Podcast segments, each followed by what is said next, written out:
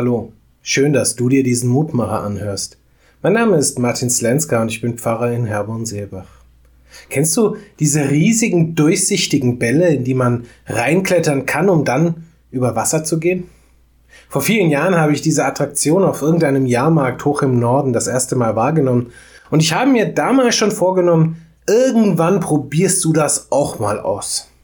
Damals war es mir zu teuer. Und als ich es zwischendurch noch einmal gesehen habe, war ich mir und wohl auch dem Anbieter etwas zu schwer. Und so konnte ich irgendwie bisher meinen Vorsatz nicht umsetzen. Aber ich stelle es mir ganz wunderbar vor. Gar nicht mal so sehr die Tatsache, über Wasser zu gehen, auch wenn das sicherlich schon ziemlich cool ist. Aber in meiner Vorstellung ist das eigentlich Wunderbare die Tatsache, dass ich in diesem Ball vollkommen geborgen bin. Ich muss mir keine Sorgen machen, was passiert. Der Ball und die enthaltene Luft verhindern, dass ich untergehe. Und die Wände des Balls schützen mich auch vor anderen Einflüssen von außen. Außer ein anderer rammt mich. Aber auch dann bleibe ich geborgen. Im Inneren dieses Schutzraumes. Der Psalmbeter, dem wir die heutige Losung verdanken, wusste noch nichts von so einer Jahrmarktsattraktion. Und doch kannte er das Gefühl, das ich mit dieser Attraktion verbinde.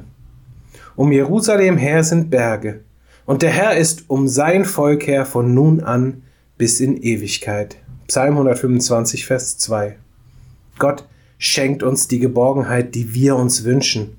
Ja, das ist keine Geborgenheit, die verhindert, dass wir mal hinfallen oder dass die Stadt mal dem Erdboden gleich gemacht wird. Aber Gott möchte ja schließlich auch nicht verhindern, dass wir das Leben erleben, sondern er möchte uns einen Raum eröffnen, in dem wir mutig aufs Wasser treten können. Ich lade dich ein, mit mir zu beten. Gott, himmlischer Vater, du hast versprochen, um uns zu sein an allen Tagen bis an das Ende der Welt.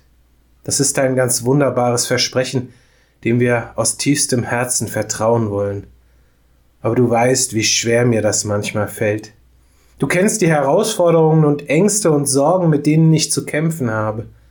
Sei du in all diesen Erfahrungen bei mir und lass mich erleben, dass du deine gute und schützende Hand über mir hältst. Amen.